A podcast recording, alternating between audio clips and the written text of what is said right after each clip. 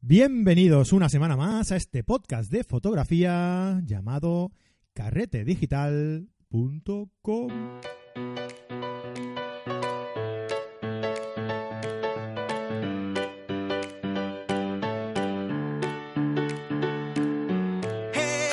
Hola, ¿qué tal? ¿Cómo estáis? Mi nombre es Fran Palmero, como bien sabéis, y esto es carretedigital.com. Bienvenidos a este podcast de fotografía, perdón que se me iba el, nombre, porque como sabéis yo antes tenía otro podcast llamado Podcast, ¿vale? Y se me va, a veces se me va a la cabeza, entonces me viene a la cabeza y lo suelto. Pero no, no, no, este podcast se llama carretedigital.com. Y eh, hoy vamos a hablar de cine, sí, sí, sí, de cine, de fotografía en el cine, de la importancia de la fotografía en el cine. Eh, no sé si sabéis que yo soy un enfermo del cine y un enfermo de la fotografía y claro, pues cómo no, en este programa vamos a juntar estas dos disciplinas. Eh, hoy hablaremos con Fernando Sánchez, que es un experto en, estos temas. Y, ya veréis que va a ser súper interesante. ¿A santo de qué hablamos de la, de la fotografía en el cine? Pues a santo de que este fin de semana anterior se ha estrenado la película Blade Runner 2049. Y en este programa queremos hablar de esta película. No. De la precursora, de la original, de Blade Runner de 1982. ¿Por qué? ¿Por qué? Pues porque queremos conocer los inicios, las raíces de lo que es esta gran película que se estrena ahora, que ya por cierto he visto, y os puedo decir que es impresionante en el sentido de la fotografía. Logra crear una, atmósfera impresionante. Está reflejada toda la, mm, eh, la, calidez o, la, frialdad del momento que quiere representar el director en ese momento. Y la verdad es que eso está muy bien conseguido. También os voy a decir que me ha parecido bastante lenta. Ahora, ahí ya cada uno con sus gustos. Pues nada, hablaremos eso con Fernando Sánchez sobre el cine, la fotografía en el cine.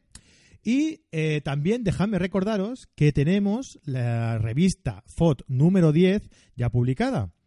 ¿Qué tenéis que hacer para conseguirla? Facilísimo. Entrad a carretedigital.com barra revista o carretedigital.com y, y veréis la pestaña de revistas en el menú. Clicáis ahí y ahí tenéis todas las ediciones de la revista FOT que están publicadas hasta ahora. 11 ediciones eh, concretamente. Y la última es la número 10. Eh, la número 10, que es impresionante, ya lo veréis, con contenido cultural, contenido fotográfico, eh, contenido de información en forma de exposiciones, tutoriales, un artículo en exclusiva de José Benito Ruiz sobre la, teoría de los AEDES, muy interesante. Y nada, pues que si la queréis, ya sabéis, carretedigital.com barra revista y ahí tenéis todas las ediciones de la revista FOT. Otra cosa más, que hoy estrenamos una nueva lección del curso de máscaras de luminosidad de Marco Antonio Álvarez. Lo mismo, entonces en Carrete Digital, en los cursos os suscribís y por 8 euros al mes simplemente tenéis un abanico de cursos y de actividades que os iremos presentando poco a poco, porque esto va poco a poco, hay que ir haciéndolo eh, con consistencia, bien, con una base, que todo quede bien constituido, eh, que el material sea de calidad. Y bueno, poco a poco iremos añadiendo más, más, más opciones para la gente que esté suscrita. Pero vaya, de momento unos 12 cursos que tenemos a vuestra disposición, no está mal, por 8 euros al mes y podéis acceder a los cursos que queráis, cuando queráis, donde queráis y desde donde queráis, de una tablet, del móvil, de, desde donde queráis, online y a vuestro ritmo.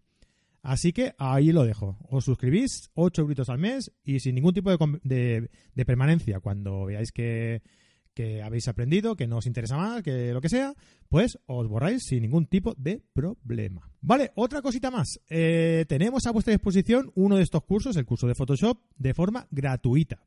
Simplemente tenéis que ah, eh, apuntaros en la página web donde tenéis la sección de curso Photoshop gratis.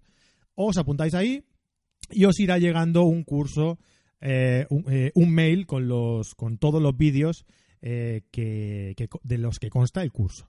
¿Vale? Entonces, Este es totalmente gratuito. Ya lo sabéis, no lo dejéis escapar, ¿eh? En caretedigital.com ya veréis la sección de eh, curso de Photoshop gratis. Os apuntáis ahí y disfrutadlo, que es muy chulo, que tiene muchas, muchos consejos. Eh, va desde cero, empezamos desde cero y, vais a ver que es muy fácil, está muy bien explicado por el amigo Marco Antonio y ya veréis que, no os vais a arrepentir de, de hacerlo. Y nada, pues eh, lo último que me gustaría mm, eh, que me gustaría eh, anunciaros, pues es que tenemos un programa de puntos FOT. Para esto no hace falta estar suscrito, simplemente registrados en nuestra página web y con el simple hecho de compartir, de comentar, de, de, entrar en vuestra, en vuestra sesión, pues ya iréis acumulando puntos FOT, ¿vale? Y entonces, eh, cuando lleguéis a un determinado número de puntos que eh, os iremos explicando cómo podéis eh, verlos y eso, ah, pues cuando lleguéis a un número determinado de puntos, os iremos dando unos premios. Es como si fueran los puntos de la caixa, pero que en lugar de daros batidoras, pues damos cosas relacionadas con la fotografía. Así que no os lo penséis. Además, si entráis en nuestra página web, en carretedigital.com, en la sección de blog, tenemos un montón de artículos que estamos eh, realizando día a día por otros, eh, por otros colaboradores que también tenemos que colaboran con nosotros, eh, realizando artículos súper interesantes en, en nuestra página web, en el blog de nuestra página web, como pueden ser Ricardo Espiao, que habla de iluminación, como puede ser Nahuel Badiola, que habla sobre si tienes una página web, pues trucos y recursos para WordPress, para saber defenderte con ella, para, para eh, poder protegerla, para, para, saber utilizar los plugins. También tenemos eh, José Ramón López, que nos habla de, sobre, el, sobre el SEO y el posicionamiento para los fotógrafos. Ah, y no me quería dejar nadie, eh, José Manuel Gallego, que nos habla de fotografía analógica, de la transición de la fotografía analógica a la, a la digital. también tenemos. Me dejaré a alguien, me dejaré a alguien. Que no se me enfade al que me deje. que no se me enfade. Ah, sí, eh, Jesús García Sutil. Perdón, Jesús. A Jesús García Sutil también lo tenemos ahí colaborando. Y más colaboradores que irán escribiendo poco a poco, con una carencia establecida, de quincenal, mensual. Entrad en nuestro blog y miradlo porque ya os digo que es súper interesante. Vais a aprender un montón con ellos. Pues nada, aquí os dejo ya con la charla que he mantenido con, eh, con Fernando Sánchez, eh, en la que hablamos sobre la película eh, Blade Runner. Os, como hablamos, como hablamos en la, en la entrevista, bueno, en la, en la charla, os prometemos volver pronto con la nueva entrega. Con la, nos actualizamos y vamos a analizar la fotografía de Blade Runner 2049 después de que escuchéis los orígenes. Blade Runner ¿De acuerdo? Pues venga, un saludito a todos, espero que os guste el podcast y nos vemos la semana que viene. Adeu, adeu, adeu. Bueno, pues un programa más. Estamos aquí con nuestro colaborador eh, Fernando Sánchez. Hola Fernando, ¿qué tal? Hola, buenas, ¿qué tal? ¿Qué tal estamos todos? Muy bien, poco dormidos, pero bien. Sí. Bueno, pues eh, hoy es un programa que a mí eh, me hace un poco entre ilusión y, un poco de miedo, ¿no? Os explico por qué. Ah, ilusión porque, porque un programa de, de, eh, fotografía enfocada al cine no, no hay muchos, la verdad, que yo sepa. Y, y bueno, un poco de miedo porque hoy vamos a hablar de la fotografía en el cine, aprovechando que recientemente se estrenará la película Blade Runner, la, el, remake, ¿no? De, Blade Runner. No, no, no remake, es la, es la continuación. la, continuación, la segunda parte. La continuación, pasa, pasa 30 años después. Es verdad, es verdad. Pues aprovechando que se va, que está a punto de estrenarse, o que ya se ha estrenado, porque no sé exactamente cuándo publicaremos, pero... No, bueno, ya. se, estrena, se estrena a finales de... O sea, a principios del mes de octubre, creo recordar. Por eso, entonces igual ya se, ya se ha estrenado cuando publiquemos. Sí. Pero bueno, eh, aprovechamos la, la, ocasión pues para, eh, para grabar un programa eh, dedicado a la fotografía en el cine y básicamente nos centraremos en la, en la película Blade Runner. Y como os decía, yo voy con un poquito de miedo porque yo no he visto ni la primera, ni, claro, y evidentemente esta tampoco, ¿no? Entonces, pues, hoy voy a ceder las riendas del programa exclusivamente a, Fernando. Y nada, pues eh, no sé, ¿qué primer punto crees que sería destacable eh, sobre, si queremos hablar sobre la fotografía de, de, esta, de esta película? Pues nada, vamos, eh, hablaré yo, pero por favor tú vete preguntándome y todo, porque yo a lo mejor desvarío, me quedo desconectado y todo, pero, tú ya sabes que a ver. Que en eso no tengo problema, yo sí tengo que entrar dentro. por eso, por eso. Bueno, a ver, la, película de Blade Runner eh, es una de las películas más importantes de, de la ciencia ficción y a pesar de ser una película de ciencia ficción, su fotografía es tremendamente influyente en el, en el, en el cine y cómo se ha rodado y cómo se ha rodado desde entonces. ¿Vale? Eh, esta película, Blade Runner, es una película del año 82, el año de ET, por ejemplo, ¿vale? El año de ET, el extraterrestre y todo. Y de Y eh, esta película viene, es el viene de un libro, como tantísimas películas y todo, que es una película que se, o sea, un libro que se llama Sueñan los androides con ovejas eléctricas, de un escritor de ciencia ficción que se llama Philip Dick. Se dejaron, se dejaron el alma ahí en el título. Sí, sí, el título dicen que, que confirman que es horrible y todo. Y es una es un libro que es muy curioso, es una proclama también ecologista y todo y empezó a circular el como guion por, por Hollywood y todo. Eh, Gregory Peck, uno de los grandes actores del cine clásico, estuvo muy interesado pero se, se, fue abandonando, fue pasando de mano en mano, tal cual, hasta que en los años 80, a principios de los años 80, llegó a manos de eh, Ridley Scott, ¿vale? Que es el, uno de los grandes directores de la historia de, del cine, que llevaba por entonces dos películas. Una era Los Duelistas, que si no la has visto, pues es obligatoria verla como fotógrafos, porque la fotografía de esa película es impresionante. Siempre se habla de las películas de época de Barry Lyndon, la película de de Kubrick como una de las grandes cumbres en la fotografía, por la ambientación y todo, y sin embargo esta de los duelistas, que es quizás menos conocida, es una auténtica joya. Luego la segunda película que hizo, que también ha marcado, marcó mucho a, a, la, a, lo, a, lo, al mundo del cine, marcó mucho al mundo del cine, fue la de Alien, que esa me imagino que si la habrás visto sí, tampoco. sí, hombre. Alien, vale, de acuerdo, que es una, eh, fue una producción prácticamente británica, rodada en Reino Unido y todo, pero ya eh, Ridley Scott empezó a sonar eh, dentro de, Hollywood. Y entonces le llegó esto de este guion de Blade Runner y empezó a moverlo, a hacer fuerza, a intentar conseguir rodar la película.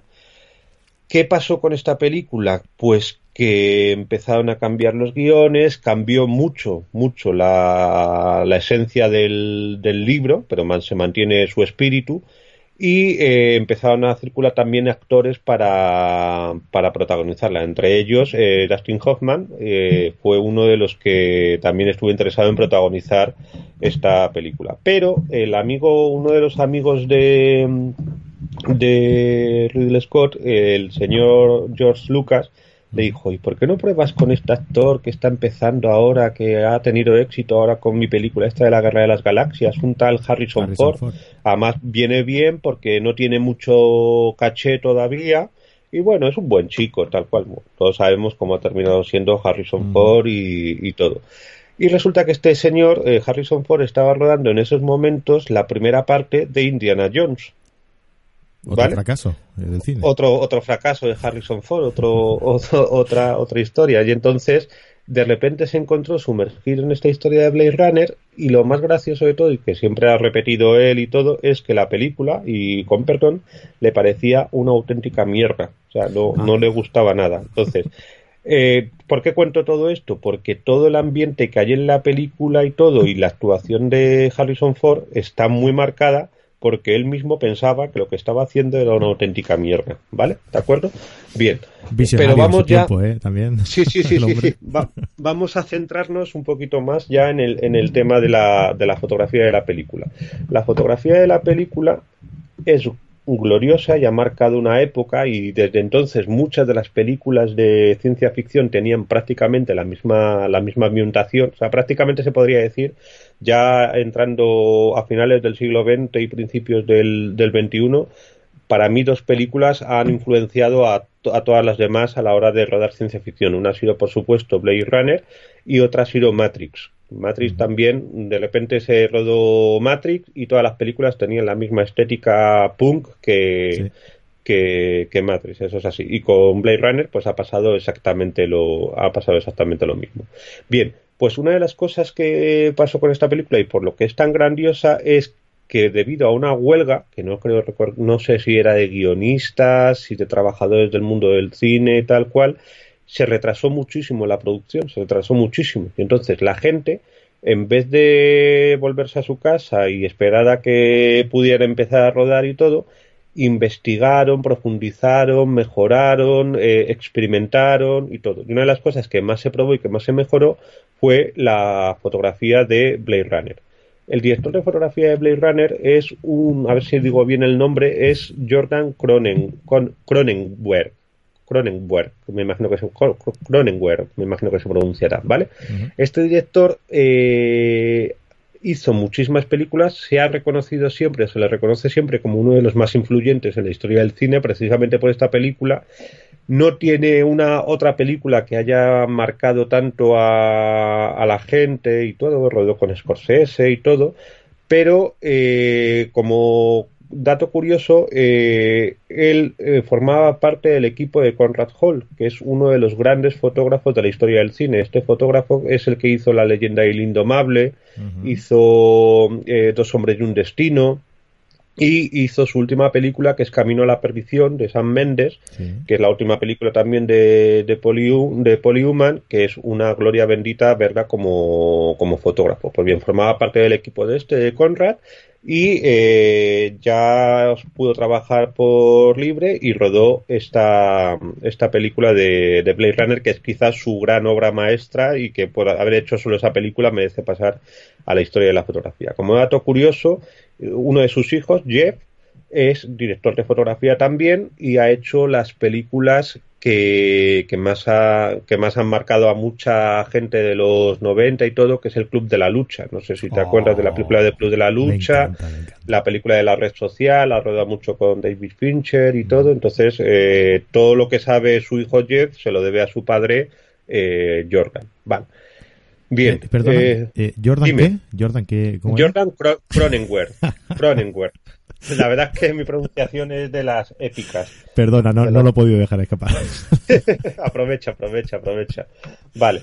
Eh, seguimos, seguimos avanzando. Eh, bueno, la, la película eh, por ejemplo, ya sabes que cuando se rueda una, una, película, pues toda la estética, toda la, toda la parte de la imagen y todo es muy importante para el director. Es lo que siempre he dicho y siempre defenderé, que siempre se habla de lo importante que es el director, el actor, la actriz, el guion y todo, pero cuando se habla de los cinco grandes premios Oscar que puede ganar una película, siempre se dejan fuera el, el de la fotografía. Y como siempre digo, nunca eh, verás una de estas películas grandiosas y todo sin que tengan una fotografía que sea recordada por todo el mundo, porque queramos o no, recortamos imágenes. Es muy difícil recordar, hombre, si es una película mítica, muchos recordamos es en parte del guion y todo, pero siempre recordamos escenas, ¿vale?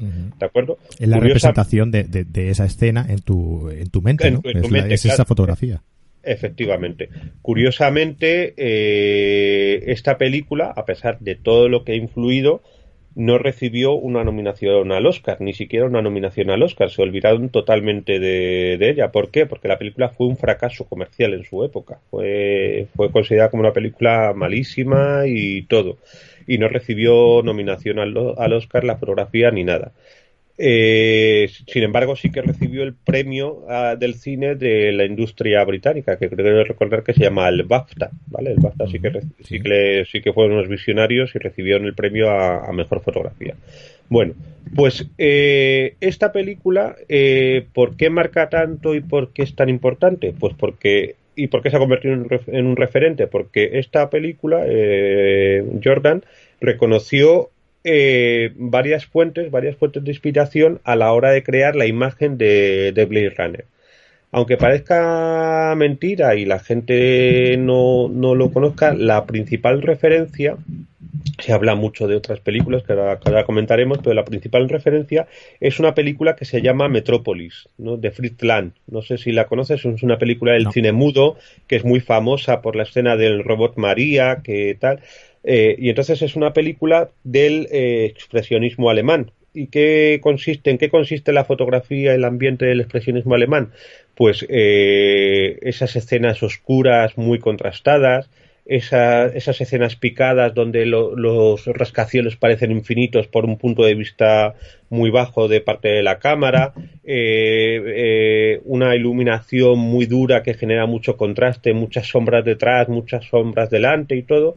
Esa película, si queréis, luego la podemos poner en el, podemos poner el tráiler en, en los enlaces del vídeo para que la gente la, la vea y la reconozca. Aviso que es muda y que es en blanco y negro, que eso parece ahora mismo, ah, eso es un delito, eso es pecado, no, pero es increíble lo que se hacía en el cine, en el cine mudo, ¿vale? Esa es una de las referencias importantes. El, el, siguiente, la siguiente película que, que marca la, la, película de Blade Runner, la estética de Blade Runner, es otra de las grandes películas de la historia del cine, que es eh, Ciudadano Kane, de Orson Welles, ¿vale? Ciudadano Kane es eh, una, la película del ascenso y caída de un magnate del mundo del periodismo y todo. Y eh, Orson Welles se sirvió, creo recordar, mm, perdóname si me equivoco, me, luego me gustaría comprobarlo, pero eh, el director de fotografía es Greg Toland, ¿vale?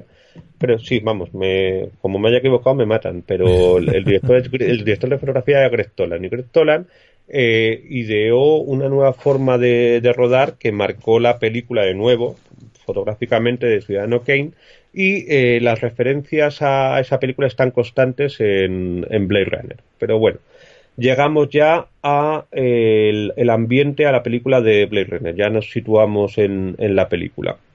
Bien, eh, cómo se imaginaban el futuro. Ten en cuenta que la película de, de Blade Runner está ambientada en Los Ángeles en 2019, prácticamente dentro de, dos años.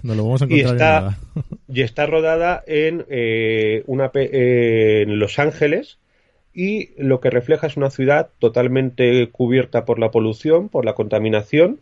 Vamos bien. Vamos bien. Eh, con lluvias constantes en un desierto vamos bien, cambio climático, ¿vale? ¿De acuerdo? Dominado todo por la publicidad y las luces de neón. Vamos, genial. Cuando paséis por las noches en las grandes ciudades, pues lo podéis, lo podéis ver. Y eh, constantemente vigilados, eh, siempre te da la sensación de estar vigilado, siempre te da la sensación, además, a pesar de estar vigilado, eh, es decir, controlado, también eh, la enorme sensación de soledad que tienen todos los habitantes de la, gran, de la gran ciudad. Y todo eso está reflejado con la fotografía y, por supuesto, con la, con la iluminación que han elegido para, para rodar esa, esa fotografía. Entonces, con todas estas cosas dices, Jobar, eh, Blade Runner es una película que desde el punto de vista fotográfico es totalmente visionario. ¿vale? Bien, eh, ¿Cómo se planteó, cómo se rodó esto? Pues eh, la película se rodó en 35 milímetros, con un carrete de 35 milímetros normal en el cine, anamórfico, deformado, todas esas historias, ya en algún momento hablaremos de, todas esas cosas. Y luego mucho de lo que vemos, muchísimo de lo que vemos es eh, son maquetas, ¿vale? Todas las imágenes que se ven de la ciudad y todo son maquetas que están rodadas en 65 milímetros, ¿vale? O sea, la diferencia de la película es que las escenas reales con personajes reales están rodadas en 35 milímetros y eh, las grandes escenas de los puntos de vista y todo están rodadas a 65 milímetros. Eso es otra cosa y otro valor que tiene la película y que muchos de los que amamos esta película estamos temiendo a la hora de ver Blade Runner 2. La estética, la fuerza de la película de Blade Runner es que no hay eh, efectos especiales prácticamente, ¿vale? Todo lo que estamos viendo es real. Son maquetas, son recreaciones y todo si de repente vemos Blade Runner 2 y todo es CGI, y todo son pantallas verdes y todo, el, va a haber un cambio de estética demasiado fuerte, pero parece ser que lo han que lo han respetado, que es una de las cosas que se han respetado, es decir, la, la imagen de la, de la película, ¿vale? Entonces, eh, de repente, eh, al plantearse el futuro, como se lo plantean en, en, esta, en esta película, deciden rodar con muchísimo contraste. ¿Vale? ¿Qué, consiste en rodar con muchísimo contraste? Que los actores están iluminados muy fuertemente y todo lo demás, todo se ve totalmente en sombra. Por ejemplo, un, dato curioso y que se ve muchísimo en la película. ¿Tú has visto esas películas donde se ven haces de luz, que como que las luces de los coches que pasan a través de las ventanas y todo? Vale, pues la primera vez que se hizo fue en esta película. En esta película lo, eh, se utilizaron por primera vez lo, un tipo de luz que es muy conocido para los que conducimos, los luces, las luces xenon, ¿vale? Que son las que llevan ahora los focos de los coches. Pues bien, cuando tú ves imágenes y ves que a través de las ventanas se, se, ven las formas de las cortinas, se ven los haces de luz y todo, es porque los técnicos de Jordan, Cronenward, eh, cogían y eh, movían las luces de xenon a través de las ventanas para crear ese efecto de, de control, de luces como, como, que están iluminando escenas de publicidad y todo, y es la primera vez que se, que se hizo en esta película, uh -huh. con lo cual llama, llama poderosamente la, la, la, atención los visionarios que fueron aquí también. Sí, Ves sí. que repito mucho lo visionario porque la verdad es que, no, realmente, que marcó, realmente es así. que marcó sea, muchísimo. Sí, sí, es verdad. Luego, por ejemplo, cuando se acerca a, lo, a los actores, los actores, no, vamos, desgrano un poquito la película, pero para los que no la habéis visto, no, no os cuento toda la historia. Eh, es una lucha de un policía que se dedica a exterminar a robots que son demasiado, demasiado perfectos, ¿vale? Uh -huh. Es una lucha entre el bien y el mal, quién, es, quién soy yo, el origen, quién me ha creado, todas esas historias, pero desde el punto de vista de, de los robots que realmente se está refiriendo a nosotros mismos. O sea, es un poco así metafísica sí. y un poco complicada la, la historia. Bien, eh, como no sabemos si, si, existimos, si no existimos, si tenemos un creador, si no tenemos un creador, se juega con ese contraste. Muchas veces la película está totalmente en sombra. ¿Vale? Uh -huh. O sea, los actores no están perfectamente iluminados como estamos acostumbrados en las películas eh, clásicas o en las películas donde el bueno siempre es bueno y el malo siempre es malo. O sea, todos están iluminados, todos están en sombra y una de las cosas que utilizaron es una técnica que los fotógrafos conocemos muy bien a iluminar. Si queremos que un personaje, por ejemplo, esté muy bien iluminado, pero que el fondo esté totalmente negro, ¿qué es lo que tenemos que hacer? Tenemos que acercar una gran fuente de luz a nuestra cara. Al acercarla a nuestra cara, conseguimos que la luz inunde nuestra piel, pero el fondo inmediatamente detrás está totalmente en negro. Pues eso uh -huh. es una escena, una, una técnica que se utiliza a lo largo de toda la película. Simplemente se coge, eh, se acerca mucho el, el, el foco al, al actor, al actor. Uh -huh. y posteriormente to, todo queda en negro. Y por detrás hay gente moviendo fan, faros de, de xenon, ¿vale? Uh -huh. Para generar esa sensación de que se están vigilando porque allá hay coches voladores ya y todo eso es una de las cosas que todavía no han acertado todavía, pero, pero bueno, eh, esa es la esa es la técnica. Entonces, toda esa, toda esa ambientación consigue que el propio personaje tenga luces y sombras, por, pero no porque nosotros lo veamos y porque tengamos que entender el guion, sino porque la luz nos está ayudando a entender esa historia, nos está conduciendo la luz. De hecho, hay uno de los personajes, mmm, es un pequeño spoiler, pero no digo quién es, hay un personaje que eh, nunca sabemos, o bueno, sí sabemos, eh, a, a, mitad de la película, si es un robot o es un ser humano. ¿Vale? Es muy curioso que cuando es una persona, o creemos que no es una persona, está perfectamente iluminada. En todo momento vemos su rostro precioso, tiene una piel increíble, maravillosa y la destacan mucho en la película. Cuando vemos que es un robot, pasa a ser una persona totalmente oscura. ¿Vale? ¿De acuerdo? Y todo claro, por la iluminación te, y por la fotografía. Te hace pensar a ti en, en ese claro, aspecto, ¿no? Te, te ayuda a, a, a entender la lo que está pasando en la película. Otra cosa, por ejemplo, eh, el protagonista, Harrison Ford, hay un momento de la película en la que se enamora. Entonces, hay, primero vemos unas escenas en su, en su casa, en su apartamento, un apartamento muy, muy peculiar, está todo en penumbra, está todo oscura. Eh, la, está iluminado casi a contraluz, con una luz a tres cuartos, justo en el, justo en el cogote, que le da volumen, pero no se le ven bien los ojos. Uh -huh. Y su habitación, su apartamento está igual. Cuando se enamora, empezamos a ver cosas en su apartamento, empieza a entrar la luz en su apartamento. O sea, es todo muy, muy simbólico como, como ves. Uh -huh. Entonces, eh, eh, la, la, fotografía ayuda, es un ejemplo perfecto de película en donde la fotografía ayuda a entender el guion y a que los, a, a que los espectadores vayamos entendiendo qué es lo que está pasando en la, a lo largo de la, de la historia.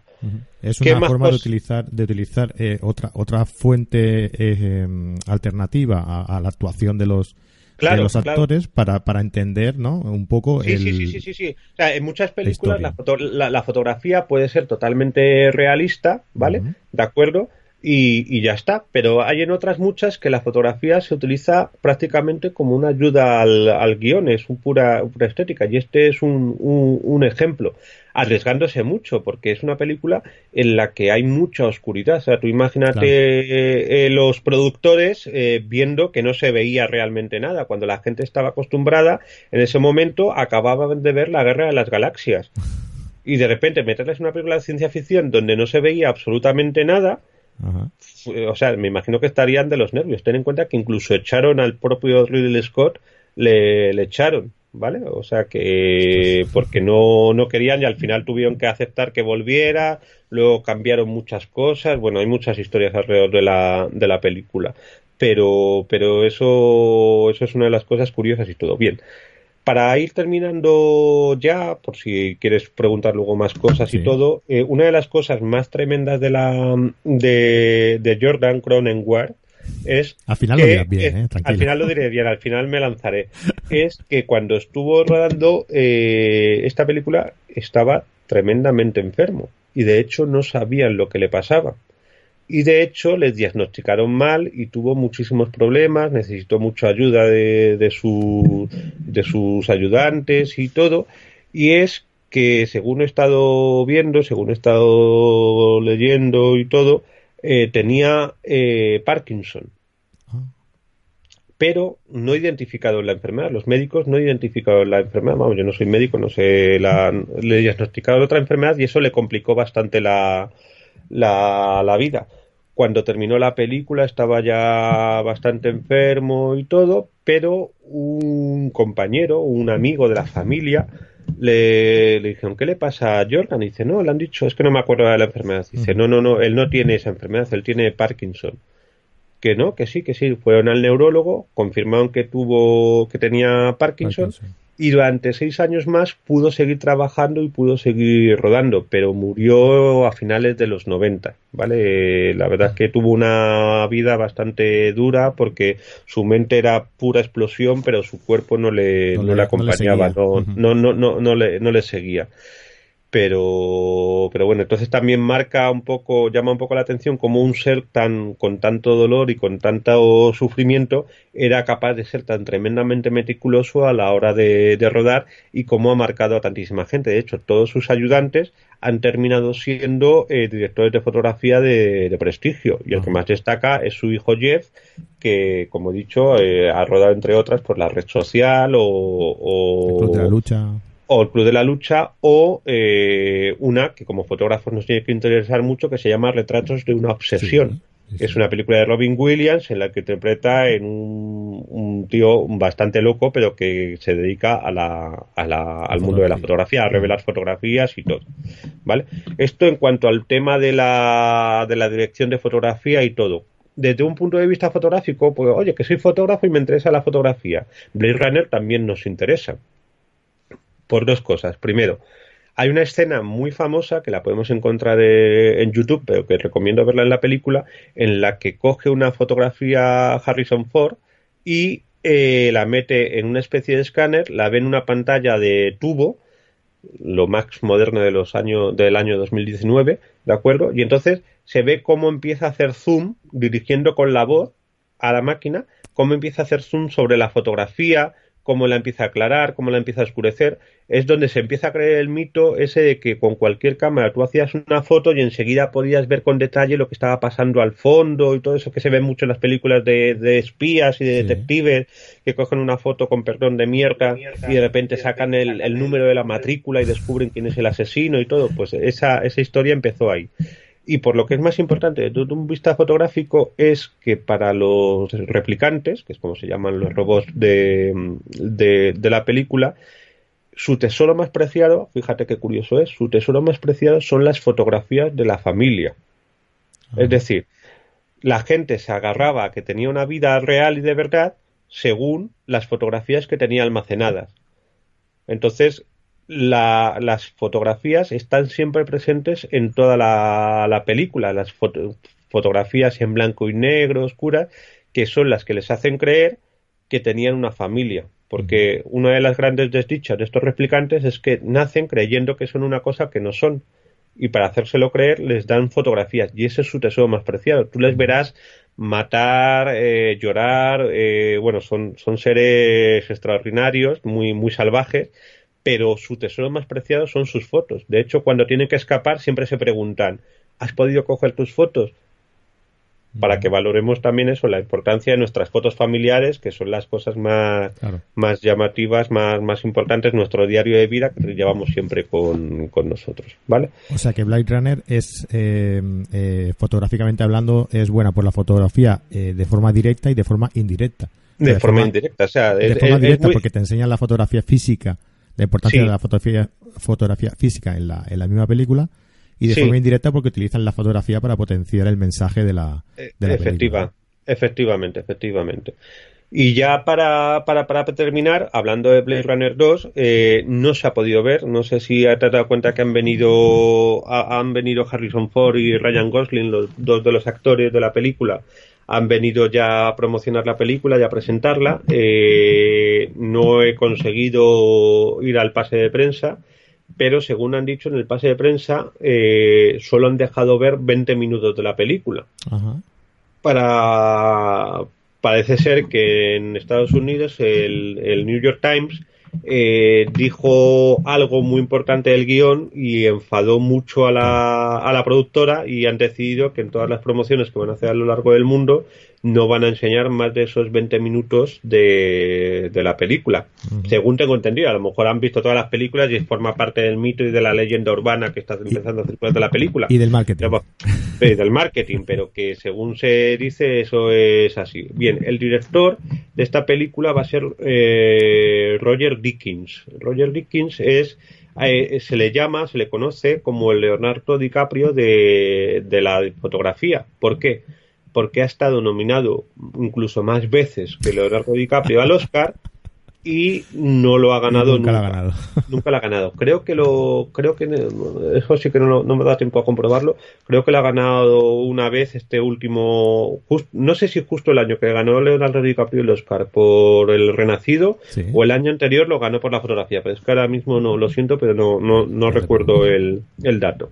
Y bueno, eh, Roger Dickens eh, para mí tiene películas eh, fabulosas, pero la que a mí más me ha marcado y la que más me gusta es una que se llama El asesinato de Jesse James a manos del cobarde Robert Ford, ¿vale?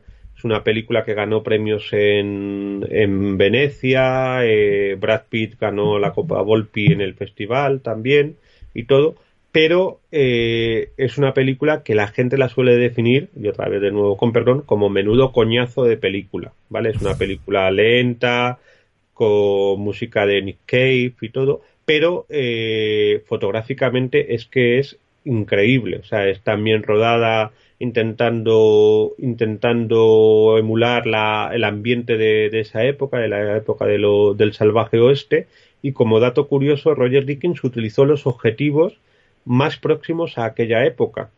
¿Vale? Entonces, por eso esas distorsiones que tiene y todo, intentó adaptar, recrear esa ambientación a través de esos objetivos eh, de menisco, esos objetivos tan sencillos que había entonces, porque no había otra tecnología, y, y, es por lo que esa película es tremendamente gloriosa. No sé si recuerdas una escena que están a punto de robar un tren y entonces empieza a sonar una música increíble, se empieza a ver cómo los bandidos están escondidos detrás de los árboles y la luz del, del, de la locomotora va iluminándoles alternativamente y cómo eh, Brad Pitt se sitúa en medio de la, de la vía y se ve como las vías se empiezan a iluminar con el foco de la locomotora de nuevo y se ve la figura recortada de Brad Pitt frente al frente a la locomotora. esa escena para mí es como una de las más míticas de la, de la historia del cine. Pues eso es obra de Robert Dickens, que otra película que hizo es para mí una de las mejores que se ha hecho nunca de James Bond, la de Skyfall, ¿vale? De las últimas películas que han hecho de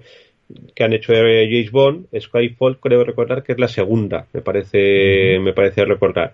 La fotografía de esa, de esa, de esa película es increíble. Y muchas escenas, hay una escena de una lucha en un rascacielos, no sé si la has visto Skyfall. Eh, la de James Bond, sí. La de James Bond, la, la última. Sí. Pues, eh, espera un momento que te confirme aquí si es, es Skyfall. Vale, hay una escena en un rascacielos, ¿de acuerdo? Y eh, es, esa escena para mí siempre ha sido muy parecida a la de la a una de las escenas de muerte que hay en Blade Runner, porque está todo iluminado con publicidad, con, con tubos de neón y todo, y, y parece que la, la, que el director que sustituye a Jordan, que como, se- como he dicho antes murió en los 90, eh, sea Roger Dickens es como una justicia poética, o sea, la verdad es que, que va a quedar muy bien.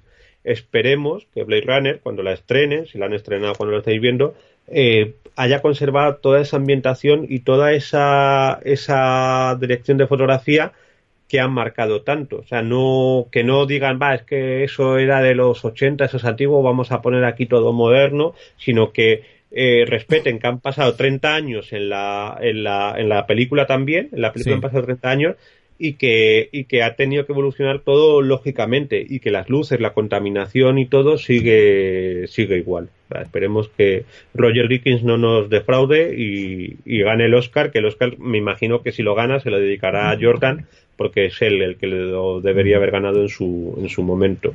Claro. Estaba mirando yo ahora eh, en Wikipedia. eh, Sí. Roger Dickens, eh, 13 nominaciones al Oscar. Sí, y 13, ninguna ganada. ¿No, ¿No ha ganado nada? No, no ha ganado Ah, ninguno. ah, yo no. creía que había ganado uno, pues es el es Leonardo DiCaprio con más motivo. O Sí. sea, que el pobre no, no ha ganado. A ver, si, si no si nos equivocamos o lo que sea, que, que, que alguien nos, nos lo Hombre, diga, Pero claro. dependiendo, según la Wikipedia, que la tengo aquí delante, eh, Sí. desde el 95 hasta el 2016, 13 nominaciones por películas pues como Fargo, como mm, eh, Skyfall, eh, como Sicario, pero Sí. ninguna ninguna estatuilla, no, no ha ganado ninguno.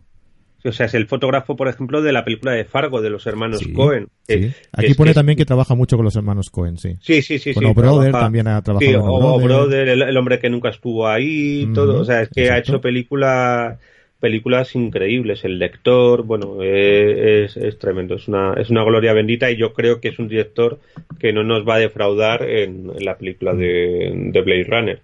No hay país para viejos también. Sí, sí, sí, esa, uf, es, esa es maravillosa. Pero, pero eso, eso, la verdad es que es una película que, que hay que verla, es una película para verla tranquilo, en una, en una buena copia, porque una de las cosas que tiene esta película es que por lo menos hay como cinco versiones, creo recordar, cinco versiones distintas. Ten en cuenta lo que he dicho antes, que echaron a Ridley Scott, entonces los productores hicieron otra película Ajá. a partir de lo que de lo que tenían rodado y por ejemplo pusieron una voz en off que siempre ha sido muy criticada un final feliz muy curioso resulta que no tenían presupuesto porque el presupuesto bajaba y subía y una cosa muy curiosa es que el final del montaje primero del año 82 eh, el final las escenas no son de Blade Runner, no tienen absolutamente nada que ver. Las escenas son de un amigo de Ridley Scott, que es Stanley Kubrick, y son las escenas desechadas del Resplandor, de la película de Resplandor que es del año 80. Ostras. Entonces, Un pu- del final de repente a, eh, dices, ¿qué coño estamos viendo aquí? Si no tiene nada que ver con lo que hemos estado viendo. Se quedaron sin presupuesto y tuvieron que pedir unas imágenes rodadas desde helicóptero a Stanley Kubrick, las había desechado de El Resplandor. El O sea, que, que, que imagínate, luego se hizo el montaje del director que nada tuvo que ver, luego el montaje final que ya Ridley Scott tomó las riendas y sí tiene que ver. Ajá. Otro este montaje al parecer metido en efectos digitales, tal, bueno, una serie de historias. Hay un pack muy interesante que, que si os gusta la película, si sois un poco frikis de la, de la película, como, como el que habla, como yo mismo, eh, hay un pack que son eh, cinco DVDs con muchísimos documentales, con todas las versiones de la película y en una caja metálica está muy bien presentado. Luego creo que han sacado ya en Blu-ray ya con las figuritas y todas esas historias, pero eso ya para mí es pasarse. Eso pero, ya es demasiado. pero bueno, bueno, pues, entonces- eh, Fernando, si te parece, lo que Sí. podríamos hacer, si, si te parece bien, eh, eh, también estaba mirando qué día se estrenaba y es el, eh, según pone por aquí, es el 6 de octubre. el 6 de octubre, sí. Ese Ujú. fin de- A el fin de semana de principios, sí, sí. Entonces, eh, como seguramente la gente que escuche este programa ya lo escuchará con el, con, el- con la película estrenada, eh, ¿qué te parece si más adelante eh, grabamos otro, otro podcast explicando eh, eh, comparando la nueva versión con lo que hemos Ah, eh, con lo que hemos hablado hoy. ¿Te parece? Pues muy bien, muy bien, muy bien, muy bien. Porque yo, yo intentaré ir al, al estreno, a ver si, si las obligaciones profesionales, familiares y personales me, me lo permiten. Y estaré muy atento, o sea que me parece perfecto. Yo te prometo que, que, que la habré visto, ¿vale? También. Vale, vale. Me comprometo a ello. Vale, vale, vale. O sea, no es una película que de palomitas, o sea, es una película que que a lo mejor te, te resulta un poquito difícil de ver, pero vamos, que hay acción a raudales y, Mm. y aunque solo sea, digo, voy a verla desde el punto de vista fotográfico, te va a entusiasmar, eso, eso seguro, eso seguro. Vale, pues entonces haremos eso. Eh, intentaré ver la, la primera para compararlo con lo que hemos hablado hoy. Sí, Y, y la segunda, pues para, para tener un poquito más de criterio a la hora de, de, de hablar de la comparación entre la antigua y la, y la nueva. perfecto, muy pues bien. muy bien, Fernando. Muchísimas Pues gracias por, por estar aquí a estas horas, las que estamos grabando. Ha sido duro, ha sido duro. Sí. ¿no? Espero que no se haya notado mucho las horas que son, pero, No, pero, pero, pero sí. Va, pues nada, muchísimas gracias. Y eso, nos vemos en este capítulo que, que hemos hablado, en el próximo capítulo que hemos hablado, que, que seguro que será muy interesante también. Muy bien. Un abrazo, Pues amigo. Hasta otra. Hasta luego, chao.